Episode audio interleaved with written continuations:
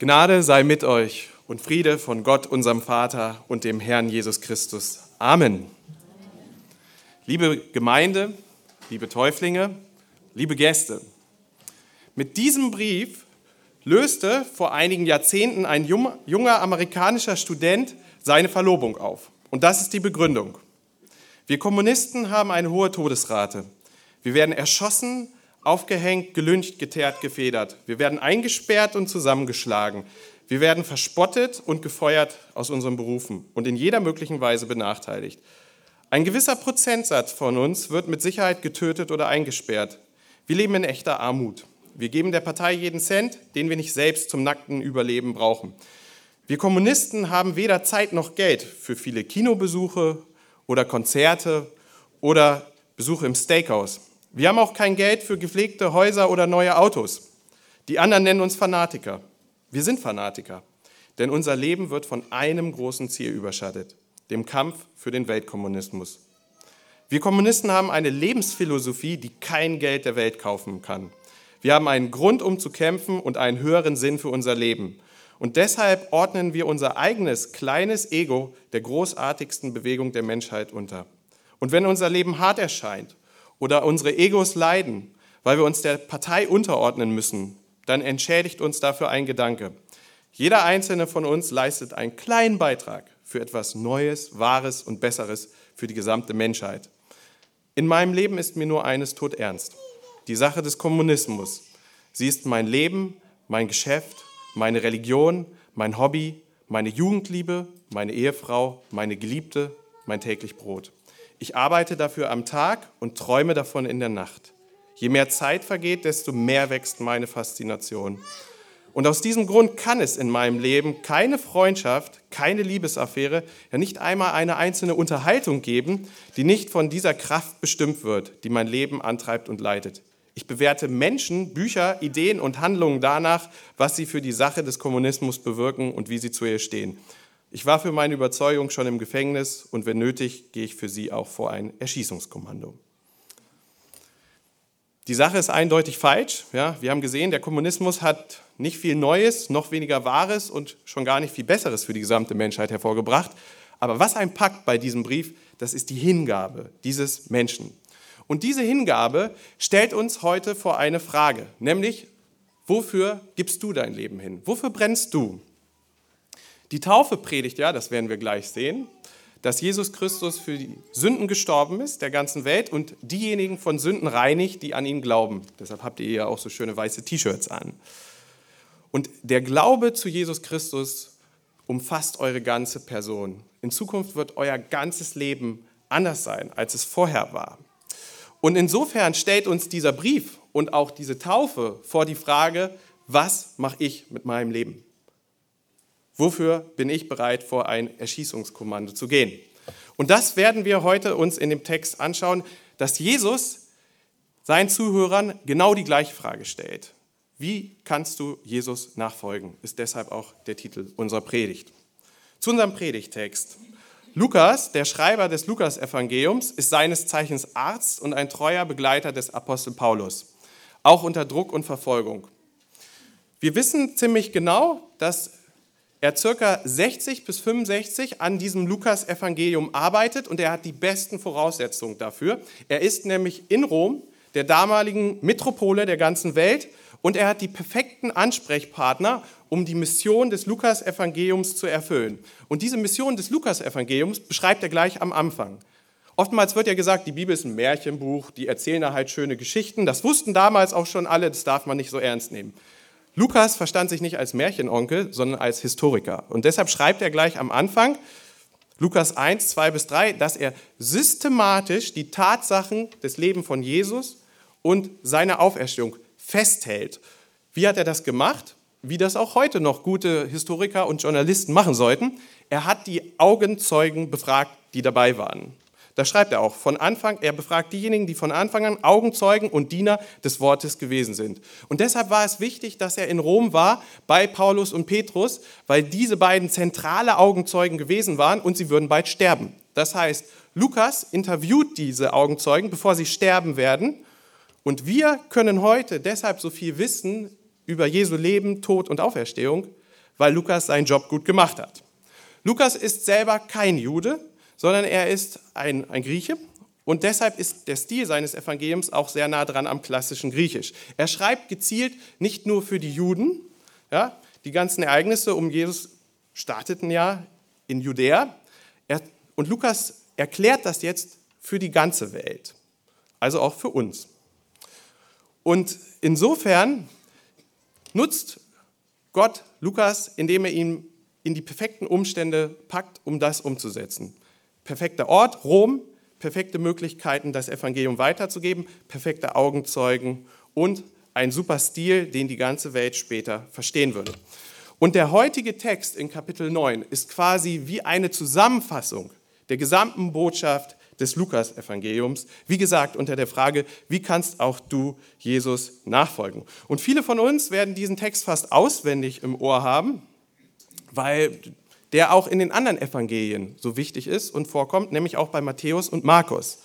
Und was wir heute machen werden mit diesem Text, ist, dass wir ihn nehmen wollen ja, und ihn unters Licht halten wollen, wie ein Diamanten oder ein Ring, ja, wo man den Ehering abnimmt und sich dann die Gravur anschaut und uns ganz genau anschauen wollen, was beinhaltet dieser Text, was beinhaltet diese Botschaft. Und um diese Botschaft zu verstehen, muss man noch ganz kurz den Kontext verstehen, in dem Jesus diese Botschaft an seine Jünger, die Menschenmenge und uns heute weitergibt. Wie ist der Kontext dieser Botschaft? In Kapitel 9 ist die Jesusbewegung eigentlich auf ihrem Höhepunkt. Es werden Kranke geheilt, er predigt, Tausende folgen ihm nach. Kurz vorher gab es das Wunder der Massenspeisung, ja, Brot aus dem Nichts. Und man würde heute sagen, es war ein riesiger Hype um Jesus und seine Jünger. Es kamen immer mehr Leute. Es war schwierig für Jesus und seine Jünger überhaupt eine ruhige Minute zu finden. Deshalb zog er sich immer wieder zurück. Zum Predigen musste er manchmal in ein Boot steigen, das ihn wegfuhr vom Land, damit er überhaupt genügend Platz hatte zum Predigen. Es, es muss unglaublich gewesen sein. Und die Leute sind gespannt. Was kommt als nächstes? Krass, wen heilt er jetzt?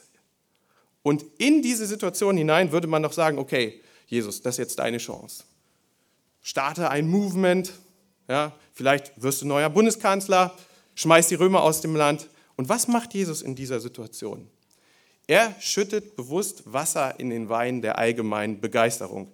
Denn Jesus möchte keine emotionale Hysterie, keinen Hype, sondern er möchte echte Nachfolge.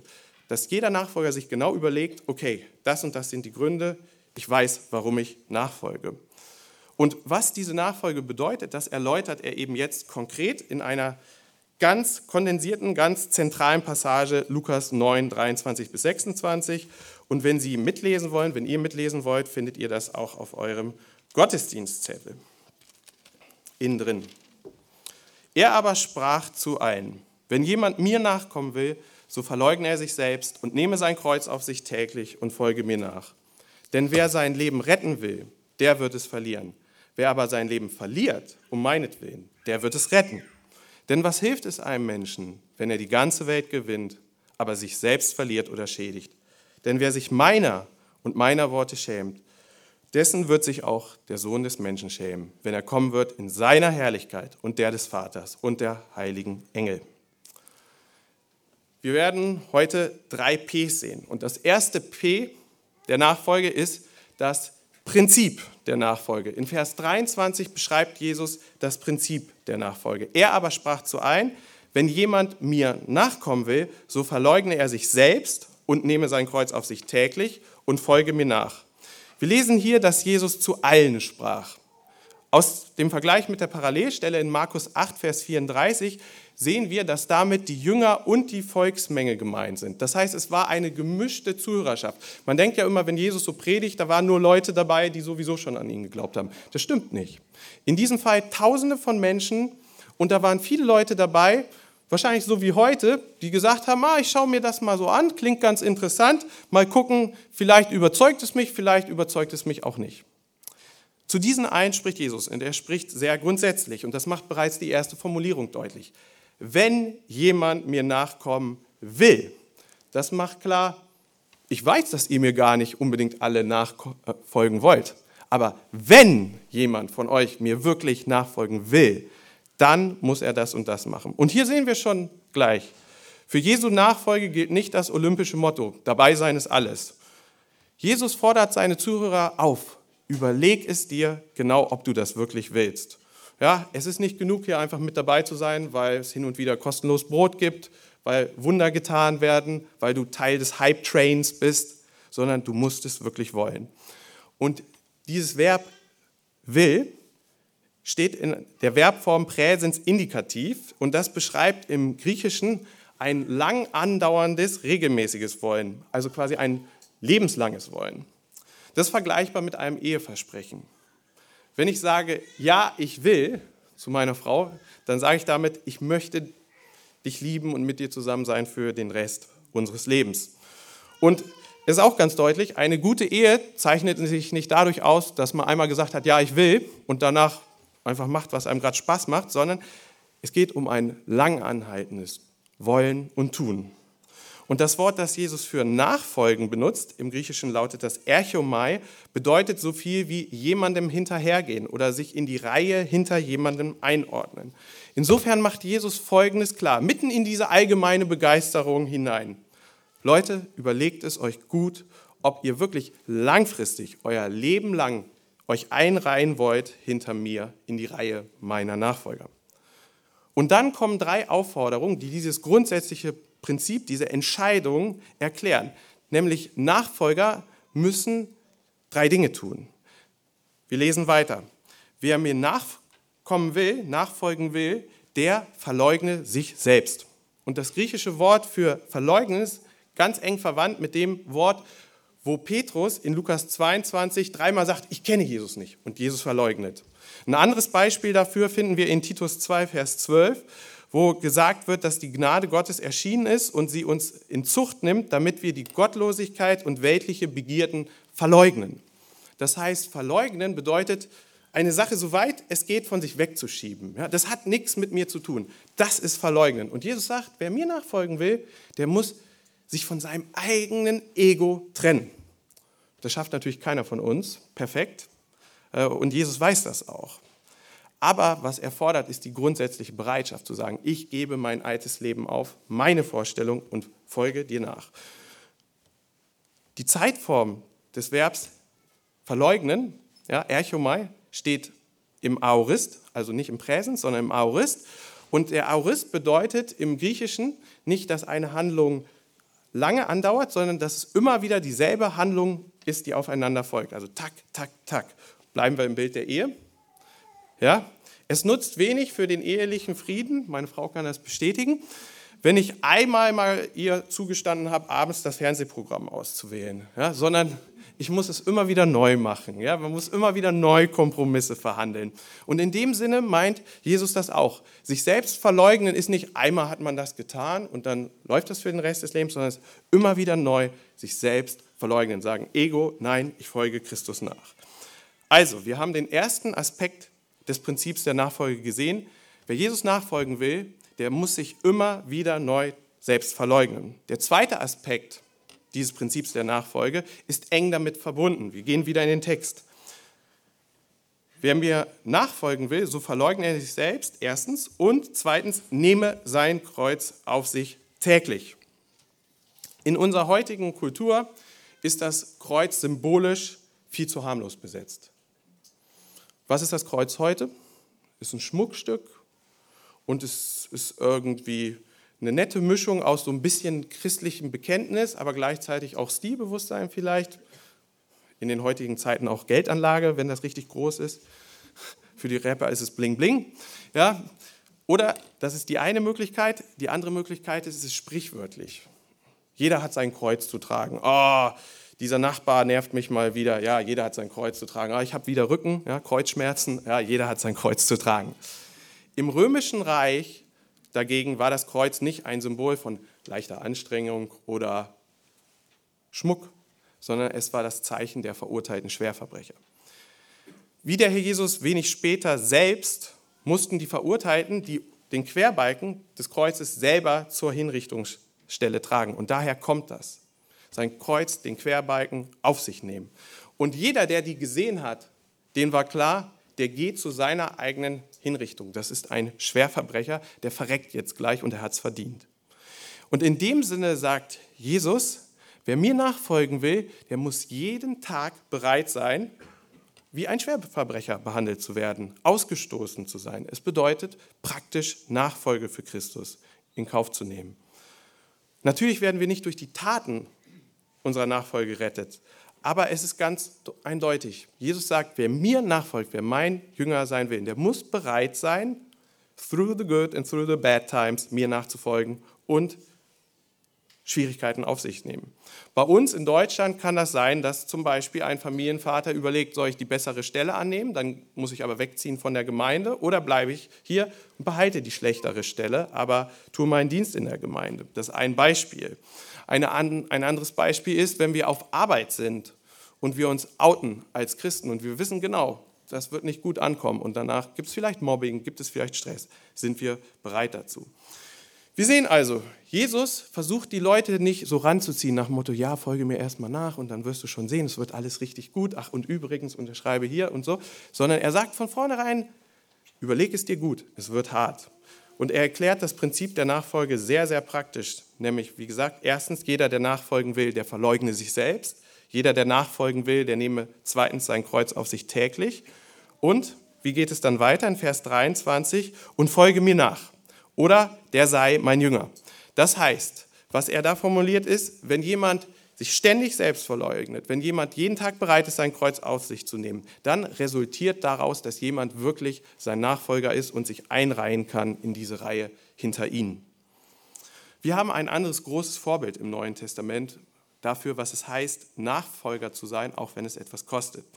In 1. Korinther 15, 30 bis 31 beschreibt der Apostel Paulus sein Leben als geprägt vom ständigen Kampf für Christus und für die Gemeinde. Und wir haben eben gerade gehört, Paulus ist einer der Interviewpartner von Lukas. Und warum begeben auch wir uns stündlich in Gefahr, schreibt Paulus. So wahr ihr mein Ruhm seid, den ich in Christus Jesus, unserem Herrn, habe. Ich sterbe täglich. Das heißt, Paulus hat es verstanden. Nachfolge bedeutet täglich zu leiden. Ihr Täuflinge seid wahrscheinlich noch relativ am Anfang eures Weges mit Jesus. Oftmals ist es dann so, wenn Christen länger dabei sind, dass sie dann irgendwann sagen, okay, ich bin jetzt so, habe so viele Jahre mitgemacht, ich brauche jetzt mal eine Auszeit für mich. Ja, sollte ich nicht erstmal ein bisschen weniger in der Gemeinde machen, ein bisschen weniger evangelisieren, mich ein bisschen mehr zurückziehen, um wieder eine engere Beziehung zu Jesus aufbauen? Ich habe so eine Art geistlichen Burnout oder so. Das gibt es. Und die Antwort darauf lautet, natürlich ist es immer gut, so viel zu studieren wie möglich, weil Jesus Christus in seinem Wort zu uns spricht. Aber das Entscheidende ist, was wir hier sehen, um in die Reihe von Jesus einzutreten, um sein Jünger zu sein, braucht es einfach Selbstverleugnung und Dienst im Alltag. Und Paulus schreibt, dass er sogar bereit ist, sich stündlich in Gefahr zu begeben und täglich bereit ist zu leiden. Und jetzt ist natürlich die Frage, wie fährt Paulus mit dieser Einstellung? Was lesen wir im Weiteren? Eigentlich würde man doch denken, ah, und ich schaffe es kaum, über den heutigen Tag zu kommen und mein Leben ist schrecklich. Wie lesen wir es? Er schließt dasselbe Kapitel, in dem er schreibt, dass er sich stündlich und täglich in Gefahr begibt, mit folgenden Worten ab. Gott aber sei Dank, der uns den Sieg gibt durch unseren Herrn Jesus Christus. Darum, meine geliebten Brüder, seid fest, unerschütterlich, nehmt immer mehr zu in dem Werk des Herrn, weil ihr wisst, dass eure Arbeit nicht vergeblich ist im Herrn. Ist Paulus deprimiert? Nein, genau das Gegenteil. Er weiß, er ist auf der Seite des Siegers. Woher kommt diese Freude im Alltag? Sie kommt nicht durch ein geistliches Sabbatical, sondern sie kommt dadurch, dass er sagt, ich diene Christus und ich weiß, ich werde mit ihm gewinnen. Als Christen im Westen gehen wir irgendwie aber naturgemäß davon aus, dass wir denken, okay, mein Leben ist dann perfekt, wenn beides richtig ausbalanciert ist. Ja?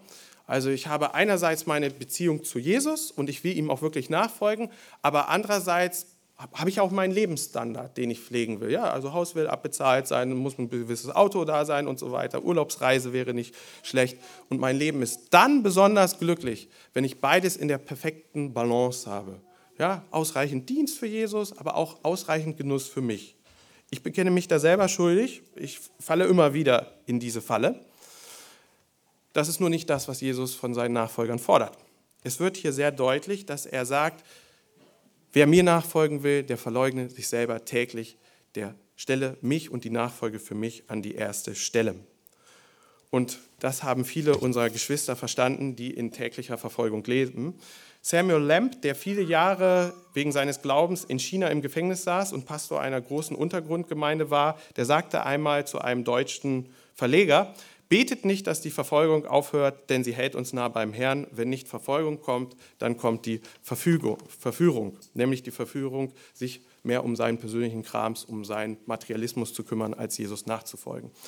Und in diesem Sinne ist es wichtig, dass wir uns klar machen, wenn wir Jesus nachfolgen wollen, dann muss er an Nummer eins gesetzt werden. Und dann geht es nicht darum, die richtige Balance zwischen meinen Hobbys zu finden und meiner Nachfolge für Jesus, sondern dann muss er wirklich an eins sein.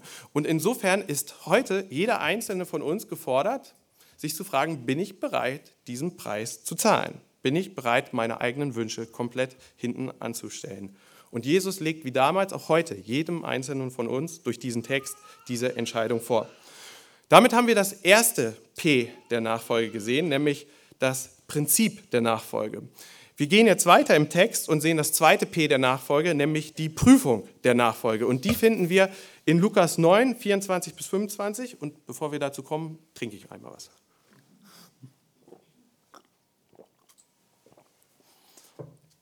In Lukas 9, 24 bis 25 lesen wir Folgendes die Prüfung der Nachfolge. Denn wer sein Leben retten will, der wird es verlieren. Wer aber sein Leben verliert um meinetwillen, der wird es retten.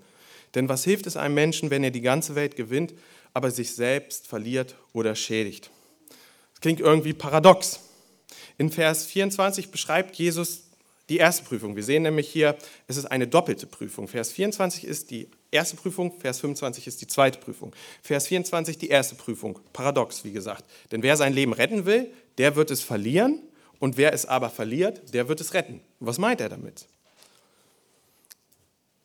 Es ist eine ganz wichtige Aussage von Jesus, so quer sie auf den ersten Blick so, so paradox sie klingen mag, weil sie bei ganz vielen Stellen vorkommt. Lukas 17, Matthäus 10, Johannes 12 zum Beispiel. Also es ist ganz wichtig bei Jesus. Was meint er mit dieser Prüfung? Was meint er mit dieser paradoxen Aussage? Wir müssen wieder genau in die Aussage reinschauen. Das Wort, das hier für Leben steht, ja, wer sein Leben retten will, das klingt sehr bekannt für uns. Das ist nämlich Psyche. Was ist mit Psyche gemeint im Griechischen? Damit ist gemeint unsere ganz eigene unsterbliche Seele und Persönlichkeit, also das Innerste, was uns ausmacht. Ja, alle Menschen suchen mit ihrer Psyche, als echte Psychos quasi, zwei Dinge. Wir suchen alle die im tiefsten Inneren, wenn wir ehrlich sind, die Erfüllung unserer Wünsche und wir suchen Unsterblichkeit, Ewigkeit. Nietzsche lässt in seinem berühmten Werk Also sprach Zarathustra, den Propheten Zarathustra, aussprechen, alle Lust will Ewigkeit, will tiefe, tiefe Ewigkeit. Dieser geniale Satz trifft es. Ja? Lust im inneren Empfinden und das für immer. Oder für alle Nietzscheaner, wir wollen nach oder alle Nicht-Nietzscheaner, ja, die nicht so philosophisch drauf sind, man könnte auch einfach sagen, wir wollen nach Lust und Laune leben und das am besten für immer. Und unsere Spaß- und Konsumgesellschaft, die stellt uns auch genau das als das größte Glück dar. Sei so, wie du bist, mach genau das, worauf du jetzt Lust hast. Lebe dich aus. Denk bloß nicht an morgen. Jetzt, der Moment zählt. Ja, TikTok, sieben, acht Sekunden, das ist das, was zählt. Doch wohin führt das, wenn jeder von uns einfach nur seinen ganz eigenen Lüsten und kurzfristigen Impulsen folgt? Ganz einfach. Wir fragen nicht mehr nach Gottes Geboten oder nach dem Wohlergehen des anderen, sondern wir handeln zutiefst egoistisch. Ja, heute fühle ich mich mal so, ich mache einfach das. Heute will ich das, dann mache ich das. Und hinzu kommt, dass seit dem Sündenfall unsere Persönlichkeit, also die Psyche von jedem Einzelnen von uns, die ist nicht einfach nur neutral, sondern die ist zutiefst sündig. Unsere Psyche ist eindringlich egoistisch und sie ist darauf ausgerichtet, die anderen zur Seite zu drängen und einfach zu sagen, ich will glücklich sein, ich will Ewigkeit. Ja, wenn die anderen auch noch mit dabei sind, ganz gut, aber im letzten geht es um mich. Und wozu dieser Egoismus führt, finden wir aufgelistet in Römer 1, 29 bis 31. Und hier werden wir alle, ich schließe mich da absolut mit ein, beschrieben. Nämlich Menschen werden als solche beschrieben, die voll sind von aller Ungerechtigkeit, Unzucht, Schlechtigkeit, Habsucht, Bosheit, voll Neid, Mordlust, Streit, Betrug und Tücke. Solche, die Gerüchte verbreiten, Verleumder, Gottesverächter, freche, übermütige, Prahler, erfinderisch im Bösen, den Eltern ungehorsam, unverständig, treulos, lieblos, unversöhnlich, unbarmherzig. Jetzt könnten wir mal Bingo spielen, ähm, dann werden wir alle viele Bingos haben. Ja, wir alle begehen viele dieser Sünden. Und Gottes Reaktion auf dieses sündige Ausleben unserer Psyche, unseres inneren Wesens, finden wir in Römer 1, Vers 18. Denn es wird geoffenbart Gottes Zorn vom Himmel her über alle Gottlosigkeit und Ungerechtigkeit der Menschen. Und warum ist Gott zornig? Kann er nicht einfach so drüber wegschauen? Er ist doch Gott, muss doch nicht so eng sehen. Gott hat uns geschaffen, um für ihn zu leben, um ihn anzubeten und nicht um unsere eigenen egoistischen Lüste zu erfüllen. Und Gott ist heilig und rein. Er kann nicht einfach sagen, ist okay, hast halt mal daneben gelegen, sondern er muss das ahnden, weil er Gott ist und weil er sonst ungerecht wäre.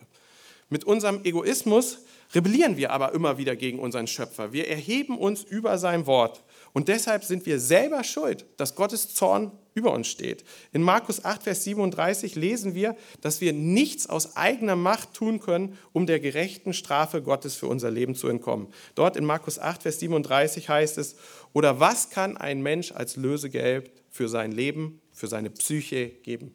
Das ist eine rhetorische Frage. Antwort, nichts. Nichts. Wir haben verloren vor Gott.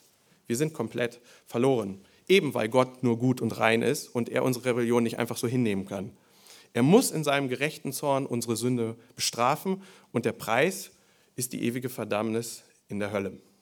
Aber, das ist ein ganz wichtiges Aber, wegen Gottes großer Gnade gibt es eine Rettungsmöglichkeit, das sogenannte Evangelium, seine gute Botschaft, wovon die Bibel voll ist. Und eine Zusammenfassung dieses Evangeliums finden wir in Römer 1, 16 bis 17. Dort heißt es, denn ich schäme mich des Evangeliums von Christus nicht, denn es ist Gottes Kraft zur Errettung für jeden, der glaubt, zuerst für den Juden, dann auch für den Griechen, denn es wird darin geoffenbart die Gerechtigkeit Gottes aus Glauben zum Glauben, wie geschrieben steht, der Gerechte wird aus Glauben leben. Und deshalb sind Tauffeste immer so schöne Feste, weil wir sehen, da gibt es Menschen, ihr habt das erkannt, ihr könnt nicht selber gerecht werden, ihr lebt aus dem Glauben an Christus. Und was ist dieser Glauben? Wie können wir den fassen? Wie können wir den beschreiben? Wir können ihn beschreiben in Johannes 3, 16 bis 18 zum Beispiel. Dort wird dieser Glaube erklärt. Denn so sehr hat Gott die Welt geliebt, dass er seinen eingeborenen Sohn gab, damit jeder, da kommt es, der an ihn glaubt, nicht verloren geht, sondern ewiges Leben hat. Denn Gott hat seinen Sohn in die Welt gesandt, nicht damit er die Welt richte, sondern damit die Welt durch ihn gerettet werde. Wer an ihn glaubt, wird nicht gerichtet. Wer aber nicht glaubt, der ist schon gerichtet, weil er nicht an den Namen des eingeborenen Sohnes Gottes geglaubt hat. Wie kann man sich da, diesen Glauben jetzt fassen? Wie kann man das praktisch machen? Ganz eindeutig. Jesus ging ans Kreuz und trug dort unter den schlimmsten Folterumständen den Preis für unsere Schuld. Er nahm unsere Strafe auf sich. Durch seine Auferstehung nach drei Tagen bewies er, ich bin stärker als der Tod, ich bin Gott. Und jetzt kommt's. Jeder, der daran glaubt, der sagt, das ist nicht einfach nur eine schöne Geschichte, sondern das ist wirklich so passiert. Und ich weiß, ich habe das eigentlich verdient, diese Strafe unter schlimmsten Umständen. Aber du hast sie für mich übernommen. Jeder, der das glaubt und bekennt, der macht genau das, was hier in Johannes 3, Vers 16 gefordert wird. Der glaubt an Jesus Christus und der wird nicht verloren gehen, sondern gerettet werden. Und dazu gehört eben auch, dass wir unser vorheriges Leben gemäß unserer Psyche, ja, unserer eigenen sündigen Persönlichkeit tief bereuen. Es bedeutet, dass wir zugeben, ich bin wirklich böse. Ja, manchmal wird es nicht ganz so deutlich wie zu anderen Tagen, aber grundsätzlich bin ich Egoist. Ich bin gegen Gott. Ich habe keine Chance für ihn, aber Jesus ist dort wirklich am Kreuz für mich gestorben. Ich habe nichts vorzuweisen vor dir, lieber Herr Jesus. Ich habe mein ganzes Leben lang nur versucht, meine eigene Psyche, meine eigenen Lüste auszuleben. Aber ich sehe ein, wenn ich so weiterlebe, werde ich auf Ewigkeit von dir getrennt in der Hölle leben. Und zwar zu Recht. Aber ich glaube daran, dass dein Tod am Kreuz meine einzige Rettungschance ist. Hiermit gebe ich meine Selbstbestimmung auf. Bitte verzeih mir, bitte befreie mich von meiner Schuld und rette mich. Ich möchte ab jetzt für dich leben. Jeder, der das macht, der macht was? Der verliert sein eigenes Leben. Der gibt seine alte Psyche auf an Jesus. Er verliert sein Selbstbestimmungsrecht und er gewinnt ewiges Leben. Das ist das Paradox. Und das dürfen wir heute mit feiern an der Taufe. Luther nannte das einen fröhlichen Wechsel. Er sagt, ich gebe das alte sündige Ich an Jesus, das zum Tode verurteilt ist, und bekomme ein neues Leben von ihm, das ewig halten wird. Wenn du ein Nachfolger Jesu sein möchtest, dann musst du dieses Paradox aus Lukas 9, Vers 24 persönlich auf dich anwenden, auf dein ganzes Leben. Was ist aber jetzt, wenn du sagst, ja, okay, das glaube ich schon und ich bin jetzt schon länger dabei äh, als Christ, ich bekenne mich zu Jesus. Für mich ist diese Stelle nicht so relevant, ich habe das irgendwie geklärt.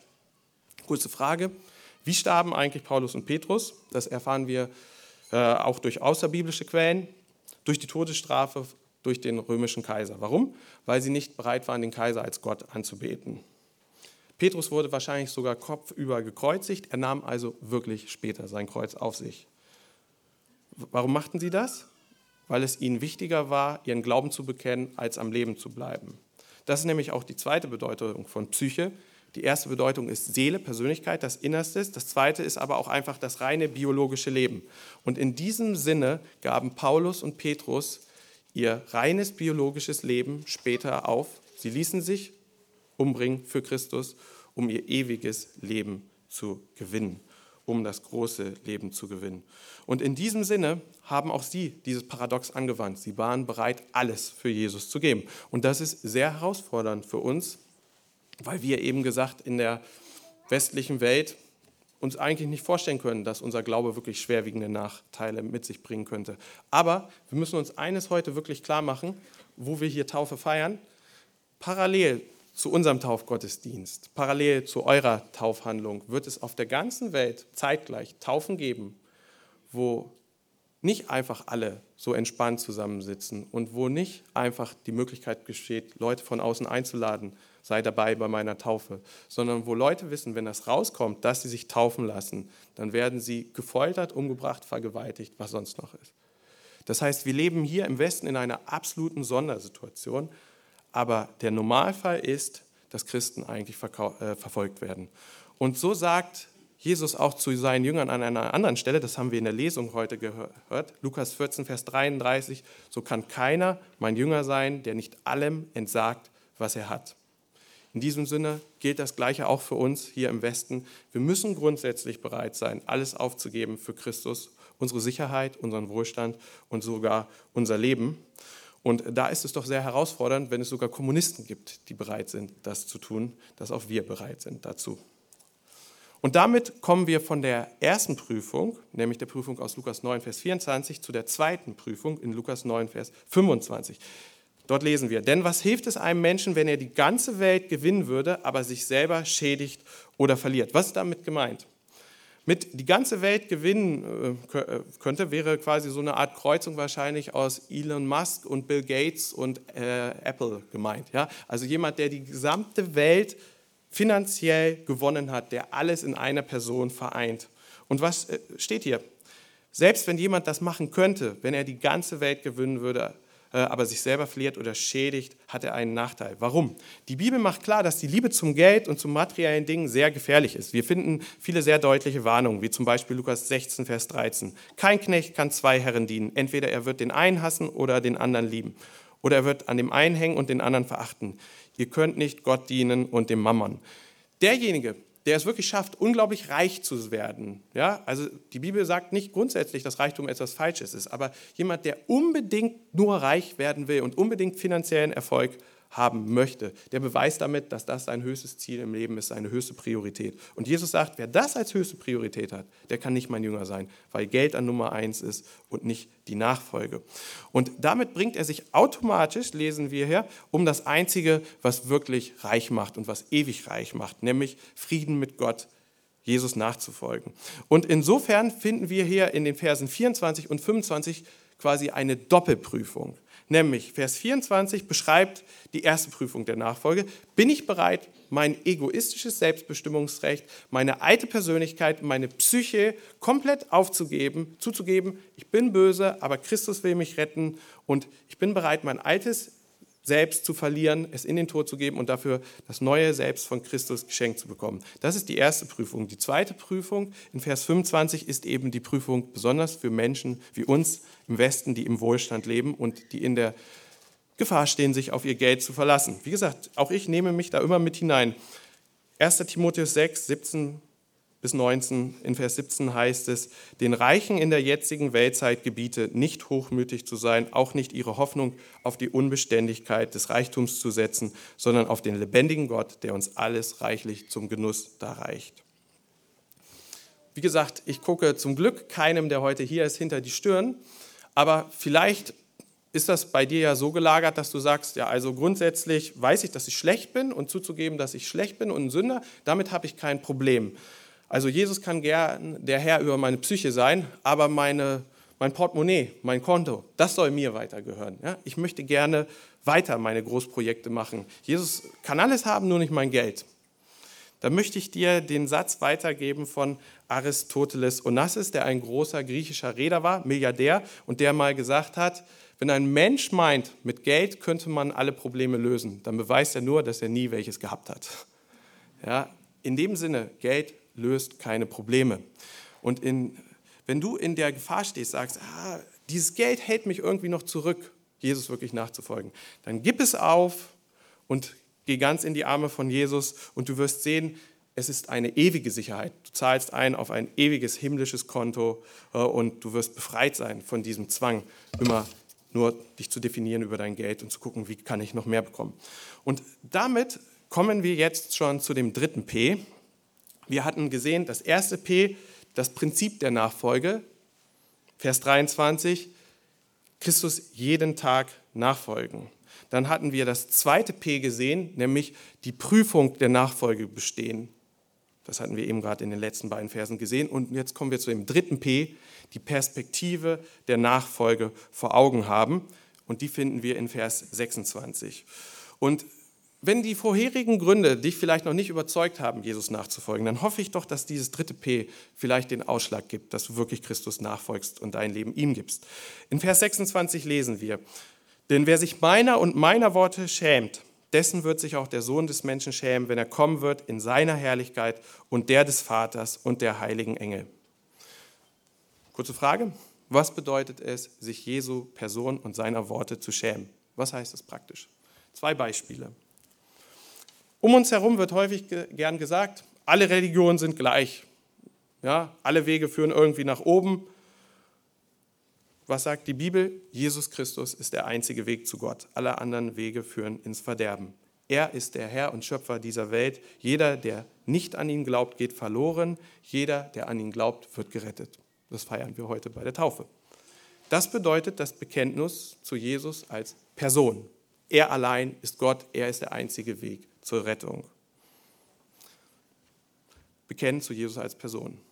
Was bedeutet es, sich zu Jesu Worten zu bekennen? Anderes aktuelles Beispiel. Aktuelle Sexualethik. Ehe für alle. Es ist doch so schön, diese ganze Vielfalt. Es ist gleich viel wert. Mann, Mann, Mann, Frau etc. Alles egal. Das ist doch schön, das ist doch bunt, das ist doch super. Wenn wir in die Bibel schauen, sehen wir etwas anderes.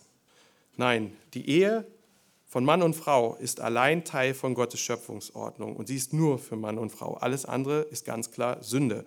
Aber Jesus Christus ist für Sünder gestorben und jeder, der umkehrt, der wird errettet. Wenn wir das sagen, auch wenn das gesellschaftlich durchaus nicht gut ankommen wird in den meisten Fällen, dann bedeutet das, dass wir uns zu Jesu Worten bekennen, zu seinen Lehren. In diesen Situationen zu schweigen bedeutet im Umkehrschluss also sich Jesu und seiner Worte zu schämen. Das, was er hier in Vers 26 beschreibt. Und in einer Welt, die die Bibel und Jesus immer mehr ablehnt, wird das Bekennen automatisch immer herausfordernder. Aber wir dürfen uns eins klar machen, und das ist sehr ermutigend.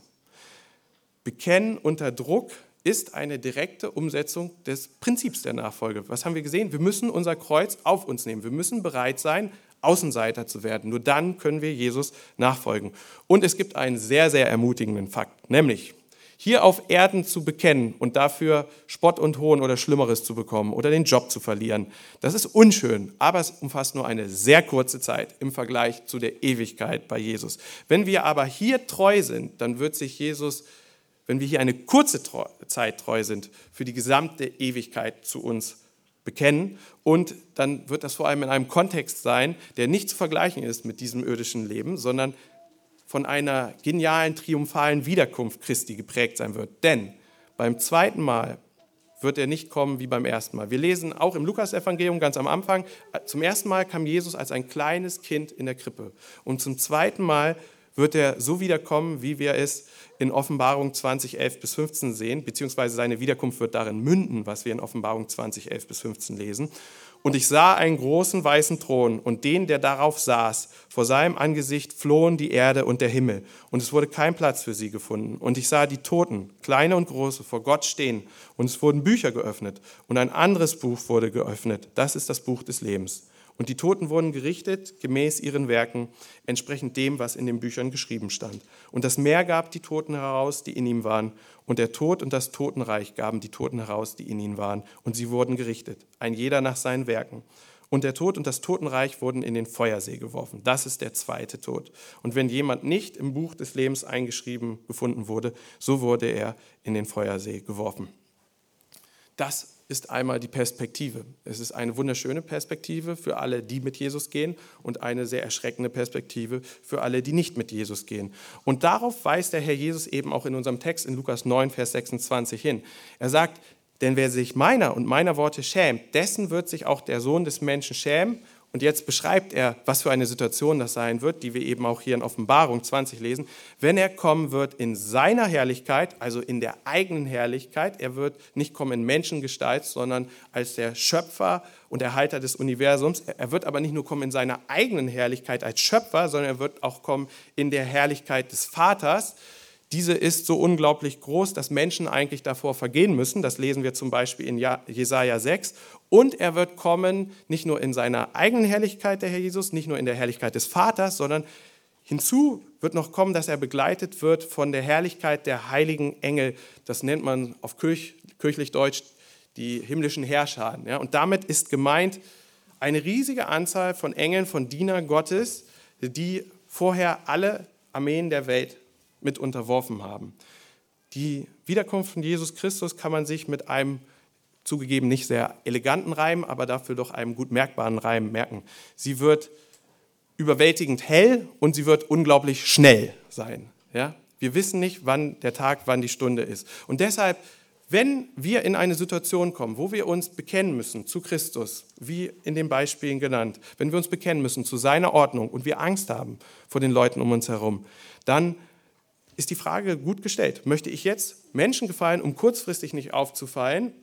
Dann gilt für mich Offenbarung 20, Vers 15. Jeder, zu dem Jesus sich nicht bekennt, jeder, der, äh, der ist nicht eingeschrieben in das Buch des Lebens, der wird in den ewigen Feuersee geworfen. Oder bin ich bereit, mich wirklich aus voller Überzeugung zu Jesus zu bekennen, dann bin ich eingeschrieben in das Buch des Lebens und wir dürfen auf ewig bei ihm bleiben. Und deshalb ist diese grandiose Perspektive unserer Nachfolge, das dritte P, Perspektive unserer Nachfolge eine perfekte Motivation, gerade in schwierigen Situationen Christus zu bekennen und ihm grundsätzlich nachzufolgen. Und in diesem Sinne, auch wenn das für dich ein Hindernis ist, wenn du sagst, ja, okay, ich kann meine alte Psyche abgeben bei Jesus, ich kann auch mein Scheckbuch und mein Konto bei Jesus abgeben. Aber mir ist so wichtig, was die anderen von mir denken. Und wenn ich jetzt Christ werden sollte, dann denken die vielleicht, ich bin irgend so ein religiöser Spinner und Fanatiker. Ich habe meinen Verstand verloren. Meine Familie denkt, der ist irgendwie abgedreht. Dann möchte ich dir sagen, selbst wenn die Leute das von dir denken sollten, und sie werden früher oder später höchstwahrscheinlich zu dem Fakt kommen, dass du doch nicht ganz so durchgedreht bist, sondern dass es gute Gründe gibt dafür und dass du dich zum Besseren veränderst. Aber selbst wenn sie bei ihrer Meinung über dich bleiben sollten, was ist mehr wert? Die kurzfristige Meinung der Leute um uns herum oder das langfristige bei Christus sein in der Ewigkeit? Jetzt gibt es vielleicht auch einige unter uns, die sagen, ja, okay, grundsätzlich versuche ich das, aber ich habe so häufig versagt beim Bekennen. Und auch da nehme ich mich mit rein. Wie oft habe ich nicht bekannt, als ich hätte bekennen müssen? Ist, wenn ich einmal nicht bekannt habe, alles aus? Habe ich dann verloren? Kann ich nicht mehr zu Christus kommen? Bin ich rausgefallen aus dem Buch des Lebens? Die Antwort darauf finden wir auch, wenn wir uns das Leben von Petrus anschauen. In Lukas 22, die Verse 61 bis 62. Ich hatte ja bereits erwähnt, Petrus hat später Jesus richtig eindeutig verleugnet, hat gesagt, ich kenne ihn nicht. Und das tat er, während er am Feuer saß mit den Knechten der Römer und der Hohepriester, die gerade dabei waren, Jesu Kreuzigung zu beschließen und die dann durchzuführen. Und Petrus ist in diesem Innenhof unten an dem Feuer und hat dreimal gesagt, ich kenne ihn nicht. Er verflucht sich sogar und sagt, ich kenne ihn wirklich nicht. Und nachdem er das das dritte Mal gemacht hat, wird Jesus offenbar irgendwie über diesen Hof geführt, abgeführt in Richtung Kreuz. Und während Jesus über diesen Hof geht, ist eine Szene wie einem Film, aus einem Film, sieht er Petrus an und guckt ihn einfach nur an. Und diese Szene lesen wir hier in Lukas 22, 61 bis 62. Und der Herr wandte sich um und sah Petrus an. Da erinnerte sich Petrus an das Wort des Herrn, der zu ihm gesprochen hatte. Ehe der Hahn kräht, wirst du mich dreimal verleugnen. Und Petrus ging hinaus und weinte bitterlich.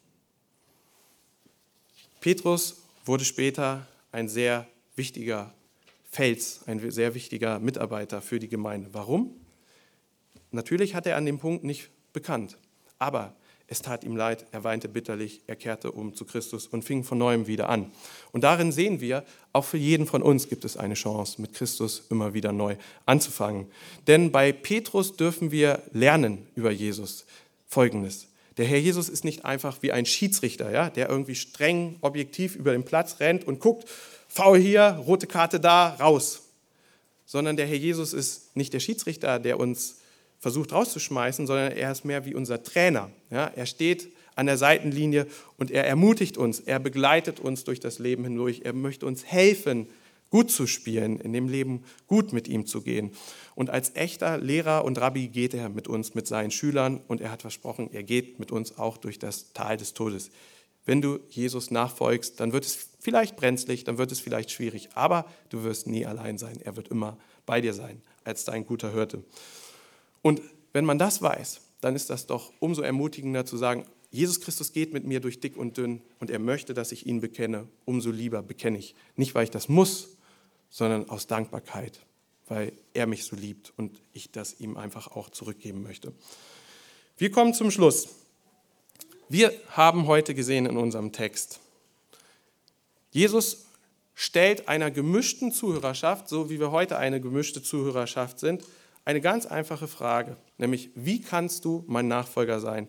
Und wir haben gesehen, drei Ps waren entscheidend. Erstens, das Prinzip der Nachfolge jeden Tag umsetzen. Zweitens, die Prüfung der Nachfolge bestehen. Und drittens, die Perspektive der Nachfolge vor Augen zu haben.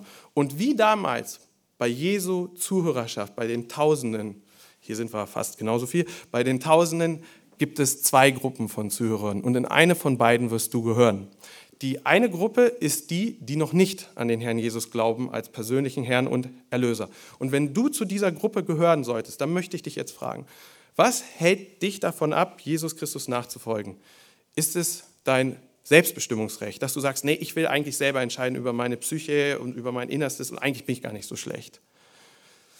Wenn du sagst, nee, ich will trotzdem, obwohl ich das heute höre, meine eigenen Empfindungen weiter ausleben, mir ist es ziemlich egal, was Gott von mir denkt, dann möchte ich dich ganz liebevoll warnen. Nicht, weil ich das sage, sondern weil es die Bibel sagt. Dann wirst du deine ewige Seele verlieren. Vielleicht ist es aber nicht dein Selbstbestimmungsrecht, was dich davon abhält, noch davon abhält, Christus zu folgen, sondern vielleicht ist es, wie gesagt, dein Wunsch nach Reichtum, Anerkennung, materiellen Dingen. Vielleicht ist es dir viel wichtiger, hier in dieser Welt erfolgreich zu sein, als danach bei Jesus zu sein. Auch da möchte ich dich ganz liebevoll warnen. Die Bibel sagt es eindeutig, du wirst dir selbst schaden, weil du deine ewige Seele verlieren wirst und alles Geld der Welt wird dich schon hier nicht glücklich machen. Oder hast du Angst, Christus vor anderen zu bekennen? Dass du Angst hast, dass du jetzt ein religiöser Spinner bist für deine Freunde, deine Familie? Auch dann darf ich dich ganz liebevoll warnen. Wenn dir das wichtiger ist, als bei Christus zu sein, dann wirst du auf ewig von ihm getrennt sein. Nachfolge Christi ist hart, aber ist eindeutig.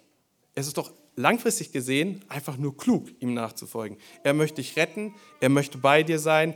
Jesus hat sich selbst geopfert, er hat unglaublich gelitten, damit wir in Ewigkeit bei ihm sein müssen und nicht von Gott getrennt in der Hölle landen müssen. Und insofern macht er uns das beste Angebot unseres Lebens und es gibt keinen guten Grund, der dagegen spricht.